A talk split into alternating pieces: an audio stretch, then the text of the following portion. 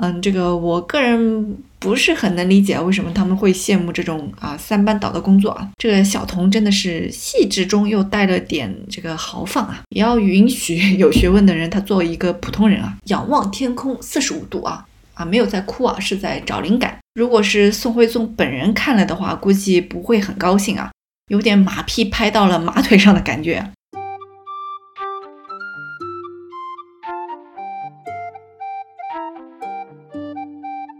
这卷画是传为宋徽宗所画的十八学士图，现藏于台北故宫。那么画中的主要人物呢是唐代的秦府十八学士，画的是他们聚会的场景啊。然而呢啊，实际上十八学士可能没有画中这么潇洒。这话怎么说呢？我们先来了解一下十八学士是干什么的。那么秦府十八学士啊，就是秦王府的十八位学士。这里的秦王呢，指的是唐太宗李世民。那么武德元年（六一八年），李世民的父亲李渊登基。那么二十一岁的李世民呢，就被封为了秦王。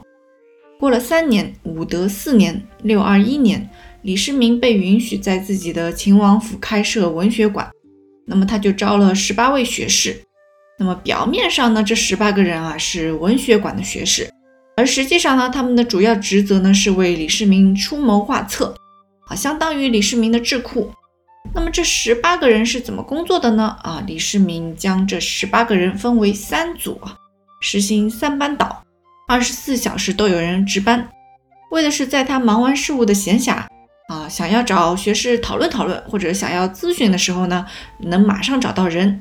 啊，后来呢？啊，即使李世民当上了皇帝啊，这个工作模式啊还一直保留着啊。所以说啊，要不能出现贞观之治呢，李世民真的实在是太拼了。那么虽然说是秦府十八学士，但实际上呢，有十九个人曾经入选过秦府十八学士。那么其中的有一个叫做薛收的人啊，他只当了三四年十八学士，在武德七年（六二四年）去世。啊，也就是武德四年啊，六二一年当上十八学士，武德七年六二四年就去世了。那么随后呢，一个叫做刘孝孙的人啊替补入选。那么又过了两年，到了武德九年六二六年，李世民登基为帝啊。那么为了表彰十八学士辅佐他登基的这个功绩呢，李世民就命令当时特别擅长画人像的阎立本啊为他们画像。那么很遗憾，早两年去世的这个薛收啊没能等到这一天。啊，所以说呢，当时的这个十八学士图中啊是没有薛收的画像的啊，这一点很重要啊，后面还会说到。那么相传到了宋代，阎立本画的这个十八学士图啊，被宋徽宗的儿子啊宋钦宗送给了自己的太子詹事李师啊，诗歌的诗。那么李师担任太子詹事啊，是什么时候呢？那么据学者考证，是在政和八年到宣和七年之间啊，幺幺幺七年到幺幺二五年之间啊。所以呢，宋钦宗赐画给李师这个行为呢，应该发生在这九年之间。那么这个时候的宋钦宗呢，还是太子啊。刚刚也说过啊，阎立本的十八学士图啊，是唐太宗李世民为了嘉奖十八学士。啊，在他自己还是王爷的时候，在他自己还是秦王的时候啊，尽心辅佐他啊，助他登基。所以登基之后呢，就命人制作了这样一幅画。那么因此呢，还是太子的这个宋钦宗啊，将这卷画送给自己的太子詹事李师啊，其中的意思呢就不言而喻了啊，就是感谢啊，并且希望他能辅佐自己登基。那么阎立本画的这个十八学士图究竟是怎么样一幅画呢？从唐代的文献资料可以知道，就是每个学士的人像配上名字、官衔和籍贯，然后呢再配上十八学士之一的一个叫做楚亮的人写的这个赞文。那么现在台北故宫藏有一卷传为阎立本画的十八学士图，那么画的就是啊十八位学士的这个立身像啊，就是站着的人像。然后配上名字、官衔和赞文，啊，但是没有籍贯啊。赞文呢，也不是楚亮写的，而说是另一位十八学士于志宁写的。因此呢，这个台北故宫的这卷十八学士图啊，只能说是比较还原当时阎立本画的十八学士图的样子啊。那么从宋代呢，其实还出现了另一个版本的十八学士图，又被称为十八学士登瀛洲图。那么这期讲的这个十八学士图呢，其实更准确的名字呢，应该是十八学士登瀛洲图啊。那么这个版本的十八学士图呢，啊，脱离了原来那种啊工程的画像范式啊，就是不是每个人这样呃站着的那种立像啊，一个一个一个一个人这样画下去。而是把十八学士编排进了各种文娱活动之中啊，比如琴棋书画啊，或者是游山玩水等等。那么从后世的诗文，我们还可以得知啊，宋钦宗曾经临摹过十八学士登瀛洲图。那么十八学士登瀛洲图的这个题目是怎么来的呢？啊，十八学士和瀛洲有什么关系呢？那么据《旧唐书》说，当时唐代的读书人都十分羡慕十八学士。啊，羡慕什么呢？啊，羡慕他们得到了李世民的重用，说他们简直是登瀛州啊。嗯，这个我个人不是很能理解为什么他们会羡慕这种啊三班倒的工作啊。那么登瀛州的这个瀛呢，是秦始皇嬴政的嬴，再加上三点水。啊，瀛洲是传说中位于东海的仙山。那么登瀛洲就是比喻世人啊，也就是读书人得到荣宠，如登仙界一般啊。这个怎么说呢啊？就是没有很好的身体素质的话啊，这个找个三班倒的工作啊，那肯定是连走路都飘啊，是有一种快成仙了的感觉。那么在宋代出现的这个十八学士登瀛洲图中。啊，其中一个版本的细节呢，被宋代一个叫做洪氏的人详细的记录下来了。啊，洪水的洪，适合的适啊，洪氏。这个他记录的内容呢，非常接近于我们这期讲的，传为宋徽宗所做的十八学士图的内容啊，可以帮助我们了解一下这卷画到底画了什么。那么我们来参照南宋洪氏的记录来看一看这卷画。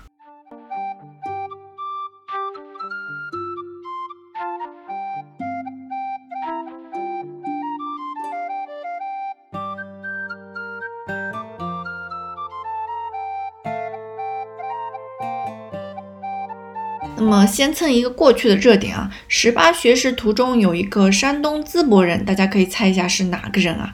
嗯，在这个人的周围呢，有一些看上去非常像烤串的、非常像烤肉串的这个串的东西啊。那么首先在卷首画的是一群正在河边休息的侍从们和他们的主人的马。嗯，其中一匹白马的马鞍上呢，铺着带有三爪龙的毯子，就是这个龙啊，它的爪子是三个指头的啊。这个三爪龙图案就厉害了啊，这是官员专用的图案。那么由此可知，这群侍从们的主人中啊有官员啊。另外比较有意思的是啊，卷首呢还画着一个正在踢毽子的小童，而毽子呢没有被画出来啊。这个细节也说明啊。这卷画肯定不是啊这个版本的十八学士图中最早的那幅画，不然的话有踢毽子的人啊肯定有毽子啊，对不对？那么这里呢有两种可能啊，一种呢是这位画家忘记画毽子了，那么另一种可能是这位画家参照的那个版本上他根本就没有毽子啊。那么无论是哪种可能啊，这卷画的画家啊他都没有非常好的理解自己究竟在画些什么东西啊，不然肯定会画上毽子啊。那么，在这群卷首的这个侍从的不远处呢，出现了画中的第一位十八学士。他站在一座被竹子和围栏围起来的园林门口啊，后面呢还跟着两个侍从。这个人呢，据洪氏的记录呢，就是于志宁啊，他是雍州高陵人啊，就是现在的山西高陵人啊，出身官宦世家，晚年呢被同是十八学士的一个叫做徐敬宗的人诬陷，惨遭罢免降职。那么画中的于志宁呢？他低着头，看着拴在自己腰上的这个红色的腰带啊啊，正在系腰带啊，似乎是刚刚从宴会离开，正打算回家。那么进入园林呢，首先可以看到一个人啊，他是坐在柳树下的石墩上啊，这个人呢就是于世南啊，他是越州余姚，就是浙江余姚人啊，也出生于官宦世家。年少时呢，他曾经跟着王羲之的七世孙，啊智勇和尚学习书法。是唐代的书法大家。后来呢，还被唐太宗封为凌烟阁二十四功臣，啊，政治上也大有作为。那么画中的虞世南呢，右手搭放在腿上，左手呢撑在身侧，啊，回头看。那么在这个他看的方向的不远处呢，站着一个侍从，似乎正在向他报告着什么。那么虞世南的身旁呢，还站着两个小童，其中一个呢拿着手巾和茶水啊，似乎是要服侍他喝醉酒的主人喝点茶醒醒酒。那么在虞世南身侧的柳树旁呢，站着一个人，左手拿着书卷，右手抓着树上的柳条啊，非常悠闲地靠在柳树上。而他呢，也看向那个来报告事情的随从啊，这个人呢就是颜相石。啊，颜值的颜啊，相当的相啊，时间的时，颜相时。嗯，他是雍州万年人，就是陕西西安人，出身官宦世家，据说多病啊。唐太宗呢，经常赐药给他，啊，不知道是不是因为值夜班啊，所以身体不太好啊。那么在这群人的不远处啊，有一个人正在伸懒腰，那这个人呢，就是刚刚提到过的徐敬宗啊，许仙的许。呃，尊敬的敬啊，宗祖宗的宗，徐敬宗。那么他是杭州新城人，就是浙江杭州人。据说在十八学士中是最年轻的人。后来呢，因为支持武则天为后啊，然后他的官运就非常亨通啊。嗯，但是呢，他到后面啊，就不仅将反对立后的这个褚遂良放逐，还诬陷这个中立的于志宁啊。啊，褚遂良的父亲褚亮和于志宁一样啊，都是十八学士啊，也就是与徐敬宗有过革命友情的同事啊。然后令人非常唏嘘的是啊，在画中这个徐敬宗的身旁啊，这位学士呢就是褚亮，不知道是不是画家故意这么安排的啊？那么褚亮呢是杭州钱塘人，浙江杭州人啊，出身官宦世家，儿子褚遂良呢是书法大家。另外讲一个小知识啊，褚遂良的书法风格呢，影响了这个薛稷和薛曜两兄弟。而据说宋徽宗年少时曾经受过这个于元瑜的影响，学过薛稷的书法。关于宋徽宗的书法，我们上期讲过啊。然后在这个画中的这个楚亮呢，他坐在凳子上啊，拿着笔在写字，一个侍从呢为他摊开纸卷，一个小童呢左手拿着砚台，右手呢拿着一支笔。啊，正在这个舔笔头啊，似乎是因为没有水呀，来润湿笔头啊。啊，这个怎么说呢？这个小童真的是细致中又带了点这个豪放啊。那么后面隔着一条曲折的小溪呢，有一个人啊，醉的都要靠侍从扶着才能站住啊。这个人叫做苏世长啊，世界的世，长短的长啊，苏世长。啊，雍州武功人啊，陕西武功人啊，也出生于官宦世家，善于辩论，性格呢非常简单率真啊，没有架子啊，唯一的爱好就是喜欢喝点小酒。那么从画中他的形象也能看出来啊，啊，苏世长啊，醉的衣服都散开了啊，露出了右肩和胸腹啊。那么在苏世长身后的不远处有四个小童和一个侍从。那么主要可以分为两组啊，一组是在备酒的，一组呢是在备茶的。备酒的这边呢，小童呢正用抹布正在打扫桌面，侍从呢则端着空着的盘子站在一旁啊。所以说呢，这个备酒的工作呢似乎已经接近尾声了。而备茶的那边呢，啊，桌上摆满了茶具啊，炉子上呢还正烧着水啊，一个小童呢正在往茶具里加茶。另一个小童呢，似乎在等着啊，接过茶具啊，然后去上茶。那么在他们的旁边呢，还坐着一个小童，正在非常悠闲的喝茶啊，有可能是刚刚完成备酒的工作，在休息。那么在这一群人的不远处的角落里啊，有一个人正靠着栏杆在看鹅啊，没错啊，是鹅啊啊，这个人呢是刘孝孙啊。孝顺的孝啊，孙子的孙啊，刘孝孙啊，荆州人啊，湖北荆州人啊，就是那个最后被选入十八学士的人。那么他为什么在看鹅呢？嗯，具体原因啊不清楚啊，感觉是在模仿王羲之看鹅啊。嗯，不知道能不能看出点什么书法的真谛啊？啊，也有可能只是喝醉了，刚好旁边有鹅啊。那么在刘孝孙的身后呢，隔着一扇屏风啊，就是宴会的主会场了。那么角落里呢，坐着六个乐师啊，他们坐在地上席地奏乐。那么前面三个人拿着的是弹奏乐器啊，有琴啊、琵琶，还有箜篌。后面的三个人呢，拿着的是吹奏乐器啊，有箫啊、芦笙啊，还有笛子。嗯，感觉上呢是少了点打击乐器啊，要是再加点打击乐器啊，就非常完美了。那么宴会的会场的中央呢，摆着一个超级大的大方桌，周围呢放了十一个凳子，也就是可以坐十一个人。然后呢，放了十一套酒杯和盛着小食的盘子，还有筷子和勺子等。而实际上呢，啊，这张方桌的周围呢，只坐了八个学士模样的人啊，啊，其中有几张凳子啊，没有人坐，应该是有人离席了，啊，说明这个宴会啊，也差不多接近尾声了。那么在桌子中央呢，放着各种水果，有啊葡萄啊、梨、莲蓬啊、李子、桃子，哦哟，还有石榴等啊。除此之外呢，还有一些花形的，像金属做的这种装饰啊。那么从摆放的这些水果来看啊，我们可以推测画中的季节呢，大概是夏末秋初啊。这个时候啊，天气开始凉爽了，非常适合大家出来搞团建啊。呃，那么围坐在这张方桌的人，他们在干些什么呢？啊，有的人的侍从呢，正上前在他耳边说着什么。这个人呢是苏旭啊，这个旭要怎么写呢？是冒出来的冒，再加上一个力，力气的力啊。苏旭啊，是这个旭是勉励的意思啊。他是雍州武功人啊，陕西武功人。那么与同为十八学士的这个苏世长呢，是同乡。这个苏旭呢，他娶了唐太宗的妹妹南昌公主啊，是唐太宗的妹夫。那么坐在苏旭的旁边的这个人呢，正拱手对着他，对苏旭非常有礼貌。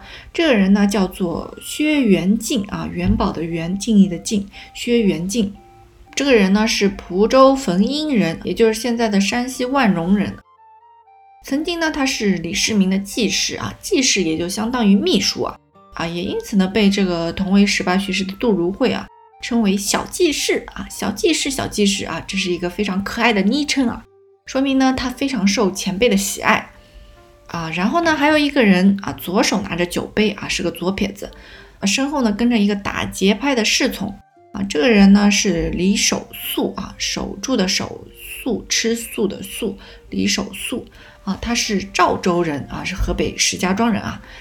那么也是官宦世家，擅长的是谱牒学，谱牒学啊，就是非常了解各种家谱和族谱。当时的人呢，管李守素啊，叫他肉谱啊，人肉的肉啊，谱是家谱的谱，就是人肉谱牒的意思啊，说明李守素简直是一个家谱族谱的这个数据库啊。那么坐在李守素的旁边的人呢，正在回头看着他，这个人呢是。姚思廉，思考的思，清廉的廉，啊，他是雍州万年人啊，陕西西安人，与同为十八学士的这个刚才说过的这个严相识是老乡。那么严相识就是刚刚介绍过那个靠着柳树的人啊。那么姚思廉他的主要功绩呢是编撰了二十四史中的这个梁书和陈书啊，是一个史学家。然后呢，还有一个带着小冠的人啊，他呢正要接下童子递来的这个酒杯。这个人叫做盖文达啊，盖子的盖啊，文章的文啊，发达达，盖文达。呃，他是冀州信都人啊，河北蓟县人。据说性格呢是方正风雅，是唐代大儒。呃，大儒也就是有学问而且品德高尚的人啊，这个评价非常高。通常我们认为有学问的人啊，他一定是品德高尚的人啊，其实不一定啊，道德败坏的知识分子啊有非常多啊，这个我就不举例了。当然，同时啊，我们不能要求啊有学问的人他就一定要品德高尚啊，也要允许有学问的人他作为一个普通人啊。那么坐在盖文达旁边的呢，是一个戴福晋的人，他醉得非常厉害啊，双手撑在大腿上，似乎是啊就这样睡着了。啊，但是他的酒品非常好，没有打扰别人，安安静静的，很可爱。那么这个人的名字呢是李元道啊，也叫李玄道。然后他的祖籍呢是陇西郡啊，也就是甘肃。嗯，但是世代呢居住在河南郑州啊啊，也是出生于官宦世家。然后这个同为十八学士的房玄龄啊，是他的表外甥啊。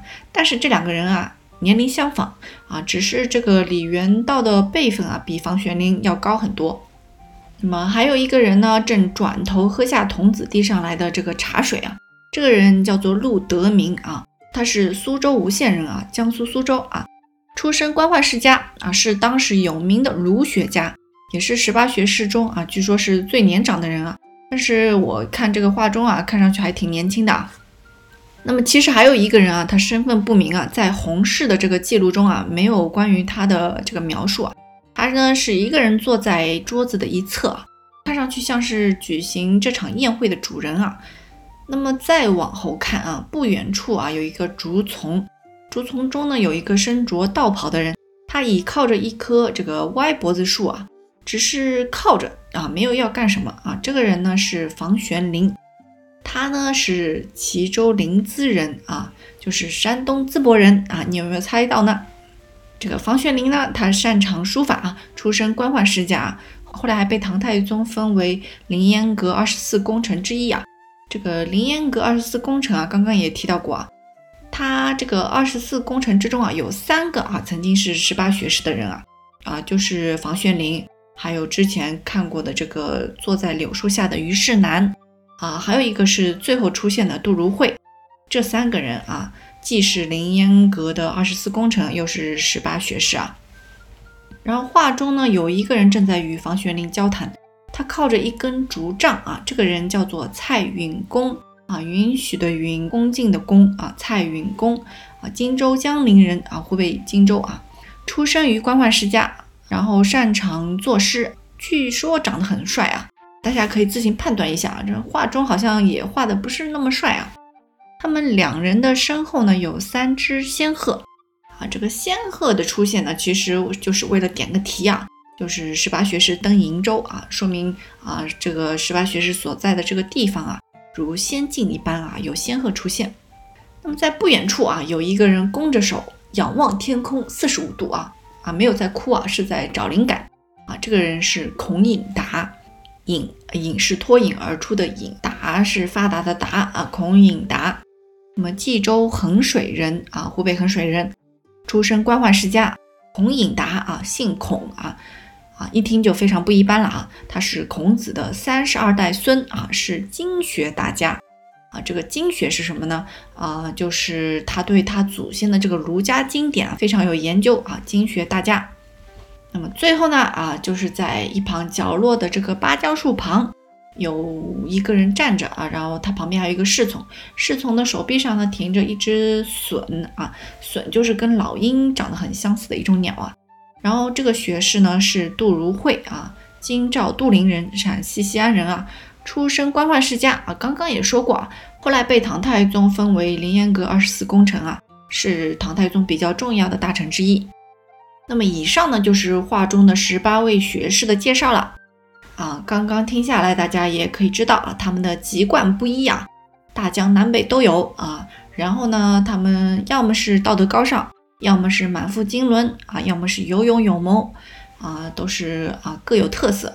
啊，然后共同点呢是大多都是这个官宦世家的子弟啊，嗯，但是呢，啊，他们在被选为十八学士的时候啊，这个境况啊并不是十分好。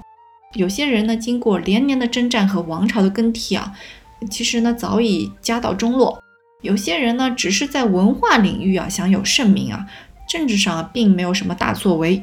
而就在这个时候呢，啊，李世民将他们收入府中啊，以礼相待啊，所以他们对李世民啊是非常啊忠心啊，尽忠职守啊，三班倒的工作啊，一干就是好几年呐。那么之前也提过，我们之所以能从这卷画中辨认出啊这个画中的十八学士啊谁是谁啊，是因为啊南宋有一个叫做洪氏的人。那么洪氏在他的文集《盘州文集》中有一篇《拔灯营图》的文章，详细的记录了当时他看到的一幅十八学士登瀛州图。那么其中的人物细节啊，与这卷画上的啊差不多啊。之所以说差不多啊，就是说明还有还有差了一点的地方那么这卷画呢，与南宋的文字记录也有不一样的地方，比如这个苏轼长呢，没有出现在卷首啊，而是出现在啊中段附近这样。然后啊，画中的这个鹅啊和这个呃鸟这个隼的数量啊也不符，然后没有画出在地上打滚的马。然后踢毽子的小童呢，没有被画在驴的前面啊，等等啊，有很多细节都不一样。那么说明啊，这卷画与南宋洪氏看到的那幅啊灯影图还是有差别的。那么目前呢，这卷画呢被认定为明代的画。那么这卷明代的画又是怎么跟宋徽宗扯上关系的呢？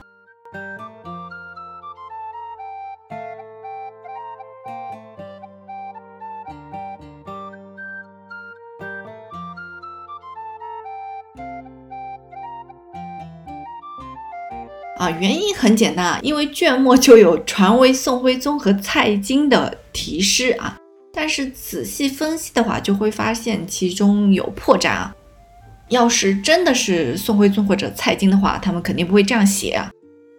那么第一首题诗啊，是传为宋徽宗所作，那么用的是宋徽宗标志性的字体啊，瘦金体啊。这个诗的内容是啊，有唐之治永康载。辟馆登言今季才，拥盼欲贤今日盛，惠贞无复引高来。具体意思啊，就是有唐之治永康载啊，唐朝国泰民安，人人歌颂太平啊。辟馆登言今季才啊，唐太宗李世民呢，开辟了这个文学馆啊，延请了很多有志之士。拥盼欲贤今日盛啊！学校培养的人才在今日达到了鼎盛。为惠贞无复引高来啊，就是我们现在呢禁用贤者啊，让他们不需要再隐居这个草野了啊。那么这首诗夸的就是唐太宗李世民开辟文学馆、积极延请有志之士的这个事迹。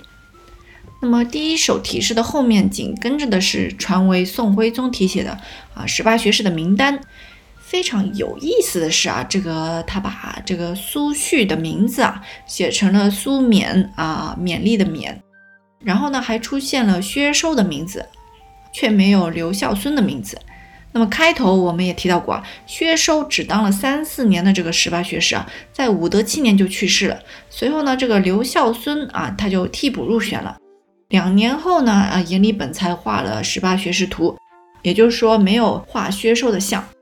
那么与这卷画相近的南宋记录啊，这个洪氏的记录中啊，也没有薛寿的名字，只提到了刘孝孙在看鹅。因此呢，只能说啊，这卷画的画家对十八学士啊有点点了解啊，但是又了解的不是很多。那么在十八学士的名单后面，紧跟着的是传为宋徽宗题写的第二首诗啊。如临华国古今同，啊，吟咏飞豪醉醒中，多事作兴之路构，画图有喜见文雄。大观戊子岁啊，也就是大观二年（一一零八年）御笔。那么这首诗呢，实际上是宋徽宗在另一幅画啊《文绘图》上的题诗，然后呢被抄到了这卷画上啊。以后呢会讲到《文绘图》啊，先不要着急。那么这首诗的具体意思呢，就是儒林华国古今同啊，就是儒家学者们光耀国家这件事啊，古今都一样。吟咏飞豪醒醉中啊，就是他们吟诗作对、作画写字，酒醉酒醒。多事作兴之路够啊，就是众多的贤士受到了感召，为我所用。画图有喜见文雄。我呢也像唐太宗一样，特别喜欢为文雄们画像。那么这首诗表达的是宋徽宗同这个唐太宗李世民一样，他也希望人才汇集为他所用，而且他会好好的善待这些人才们啊。所以这卷画中的第一首诗啊，说了啊唐太宗招贤纳士的事迹。那么第二首抄来的这首诗的意思呢，就是宋徽宗也有这个意愿。那么在历史上，宋徽宗也的确曾经这么做过。他在崇宁三年六月，就是一一零四年六月的时候啊，曾经命人为功臣们画像。当然，这种事情啊，不是只有宋徽宗这么做过，他的父亲宋神宗，还有哥哥宋哲宗啊等等啊，都曾经命人为功臣们画过像。但是值得我们关注的是啊，这个宋徽宗在前一年的崇宁二年下诏撤回了元佑功臣的肖像，也就是撤下了保守派的功臣画像。那么在次年啊，命人画了西宁和元丰两朝的工程画像，也就是换上了激进派的这个工程的画像。啊，也就是在这几年啊，宋徽宗和激进派的这个蔡京啊一起啊，非常高强度的打压了这个保守派的元佑党人。那么所以说啊。帝王为功臣画像啊，不仅仅是啊画像或者是表彰功臣的功绩这么简单啊，啊更是为了宣扬自己的政治主张。那么在宋徽宗的题诗之后啊，是传为蔡京写的跋文啊，也就是说画家是用蔡京的口吻啊来为这卷画写的跋文啊，这就非常有意思了。我们来看看他是如何模仿蔡京的口吻的。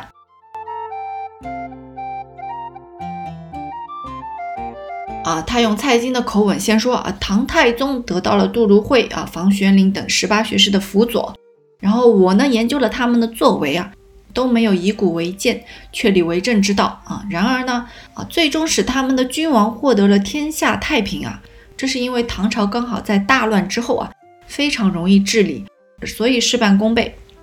还说啊，房玄龄、杜如晦这些人啊，学习的不是尧舜禹这三代的做法，而是秦汉啊这些浅薄低贱的做法，这使得唐太宗在科举制度和礼乐制度这些方面啊没有功绩啊。为此呢，后来的学者们啊没有不感到叹息的啊。如今啊，距离唐代已经过了五百多年了，皇帝陛下啊就是以蔡京的口吻说啊，宋徽宗啊。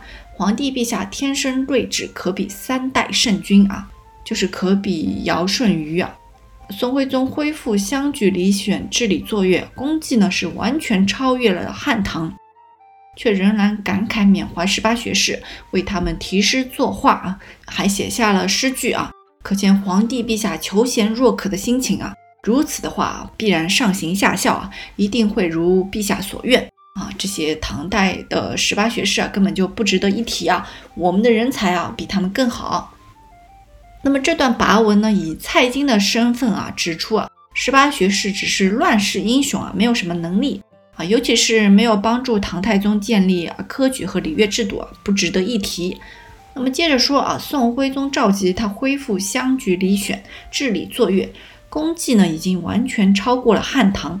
那么最后说啊，皇帝陛下求贤若渴的愿望一定能实现啊，没有必要太羡慕唐太宗有十八学士。那么说到这个恢复乡举礼选治理作乐啊，那么宋徽宗呢，的确，嗯，差不多可以算得上是恢复了乡举礼选啊。这里呢，其实是有蔡京的功劳的。那么在崇宁元年八月二十二日，刚刚上任宰相的这个蔡京呢，就提议实施三舍考选法。啊，简单说就是从官方的学校中选人才来当官。那么此后呢，蔡京呢一直在努力要实施这个天下三舍法，啊，就是将宋徽宗的父亲神宗朝的这个三舍法扩大到州学啊，将地方的这个州县学啊与中央的这个太学置于统一的学制啊，然后形成从县学升到州学，州学再升到中央的太学。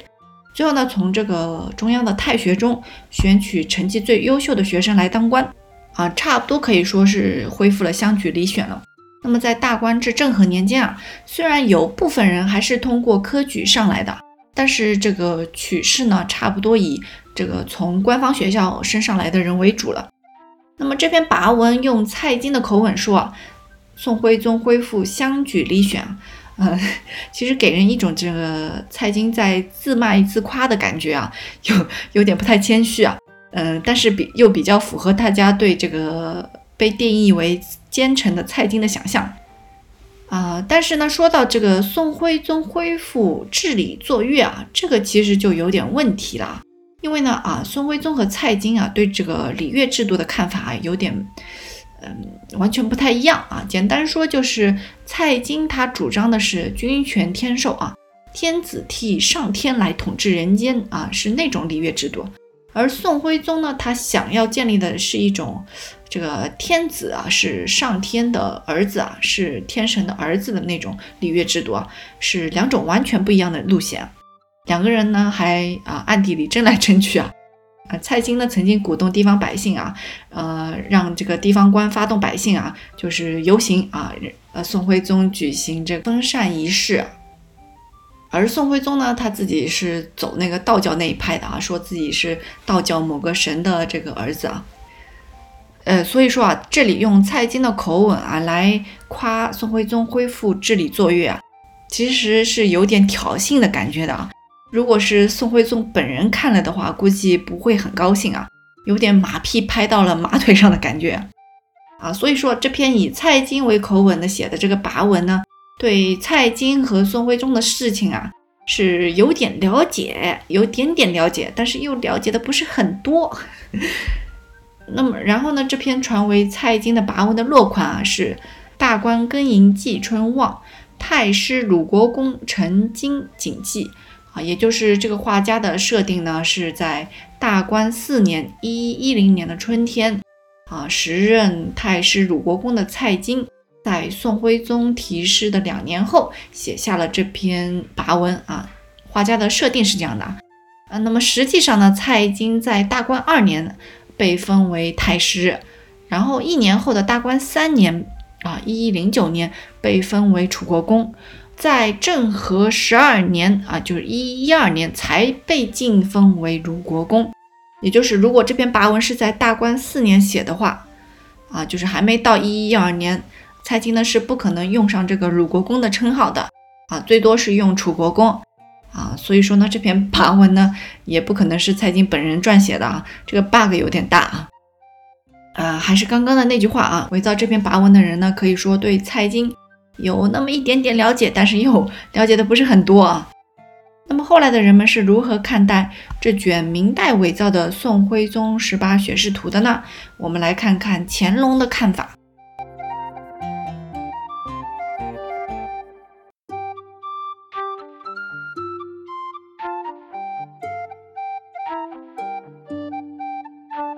在乾隆四十八年（一七八三年）。乾隆在卷首的引首部分啊，题写了一段长文，啊，他认为这卷宋徽宗画的十八学士登瀛洲图是所有啊现存的作品中最好的一幅。实际上，现在跟这卷画差不多的明代作品啊，其实也有很多啊，而这卷画也确实是最好的啊。乾隆的眼光还是可以的，呃，只是他不是宋徽宗画的。啊，乾隆还认为啊。这个杜如晦和房玄龄啊，篡夺李世民，发动玄武门之变，杀死了当时的太子李建成啊，这件事情啊非常不可取。那么幸好啊，后来李世民继位了，没有造成大乱啊，不然的话，乾隆认为啊他们很有可能造成李世民国破家亡。那么乾隆呢，是站在帝王的角度来看待李世民和他的十八学士啊，他持的是批评的态度。那么然后呢，乾隆还批评画中蔡京的跋文。啊，说他是在拍宋徽宗的马屁啊！当时金兵将要进犯啊，国家处于危急存亡之际啊，宋徽宗和蔡京这两个君臣啊，还能自娱自乐，歌功颂德，毫无紧迫感。